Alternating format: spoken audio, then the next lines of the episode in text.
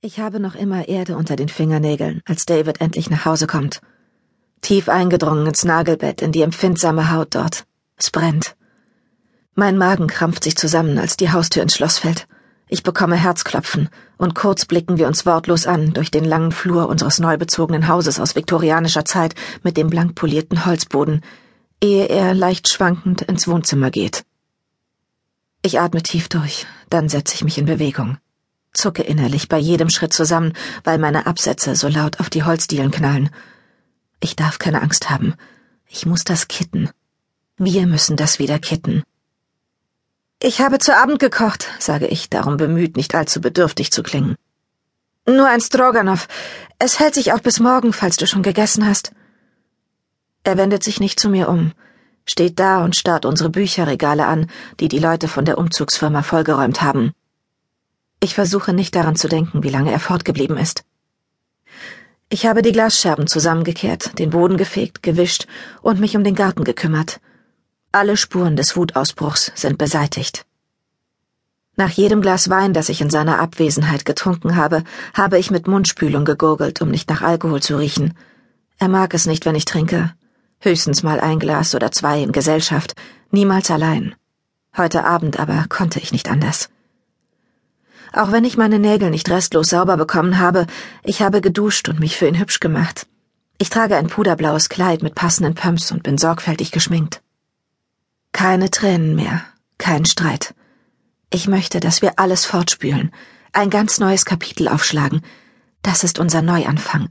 Es muss unser Neuanfang sein. Ich habe keinen Hunger, Jetzt wendet er sich zu mir um, und bei dem stillen Abscheu, der aus seinen Augen spricht, muss ich mir von neuem die Tränen verbeißen. Diese Kälte tut so weh. Sie ist schlimmer als sein Zorn. Alles, was ich unter so großen Mühen aufgebaut habe, droht wieder einzustürzen. Dass er wieder mal betrunken ist, stört mich nicht. Er soll mich einfach so lieben wie früher. Das ist alles, was ich mir wünsche.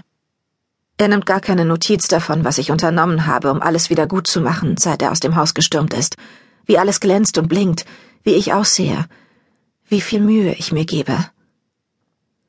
Ich geh schlafen. Bei diesen Worten sieht er mich nicht an, und ich weiß, dass er damit das Gästezimmer meint. Unser Neuanfang ist gerade zwei Tage alt, und er will nicht das Bett mit mir teilen. Ich spüre, wie die Kluft zwischen uns von neuem aufreißt. Bald wird sie für uns nicht mehr zu überbrücken sein. Als er zur Tür geht, dabei macht er bewusst einen Bogen um mich, würde ich ihn zu gern am Arm berühren, doch ich beherrsche mich, aus Angst vor seiner Reaktion. Er scheint Ekel vor mir zu empfinden. Vielleicht ekelt er sich auch vor sich selbst, und das ist es, was in meine Richtung abstrahlt. Ich liebe dich, sage ich leise. Ich hasse mich dafür. Er geht in keiner Weise darauf ein, stapft wortlos die Treppe hinauf, ein wenig unsicher, als wäre ich Luft. Ich höre, wie er durchs Obergeschoss wankt, dann wird eine Tür geschlossen. Wie betäubt starre ich zu der Stelle, wo er eben noch gestanden hat, und dabei ist mir, als würde mein mühsam geflicktes Herz in Stücke brechen. Dann gehe ich in die Küche und schalte den Herd aus. Ich werde das Stroganoff nicht für morgen aufbewahren. Die Erinnerung an heute würde seinen Geschmack verderben. Das Essen ist ruiniert. Wir sind ruiniert. Bisweilen frage ich mich, ob er mich umbringen und damit allem ein Ende machen will, um sich der Bürde zu entledigen, die ich für ihn bin. Mir geht es mitunter nicht anders, dann kommen auch mir Mordgedanken. Ich überlege, ob ich noch ein Glas verbotenen Wein trinken soll, widerstehe aber der Versuchung, weil ich auch so schon den Tränen nahe bin und mich einer weiteren Auseinandersetzung nicht gewachsen fühle. Vielleicht ist ja morgen früh alles wieder in Ordnung. Ich werde die angebrochene Flasche ersetzen, dann merkt er nicht, dass ich heimlich getrunken habe. Ich blicke noch einmal hinaus in den Garten, ehe ich die Außenbeleuchtung ausschalte und mich meinem Spiegelbild im Fensterglas stelle. Ich bin eine schöne Frau, keine Frage. Ich pflege mich, achte auf mein Äußeres. Warum kann er mich nicht einfach lieben, so wie früher? Warum kann unser Leben nicht so sein, wie ich es mir immer erhofft und gewünscht habe, nach allem, was ich für ihn getan habe? Wir stehen finanziell gut da. Er hat die Karriere, die er sich erträumt hat. Ich habe mich immer bemüht, die perfekte Ehefrau zu sein und ihm ein perfektes Leben zu bieten.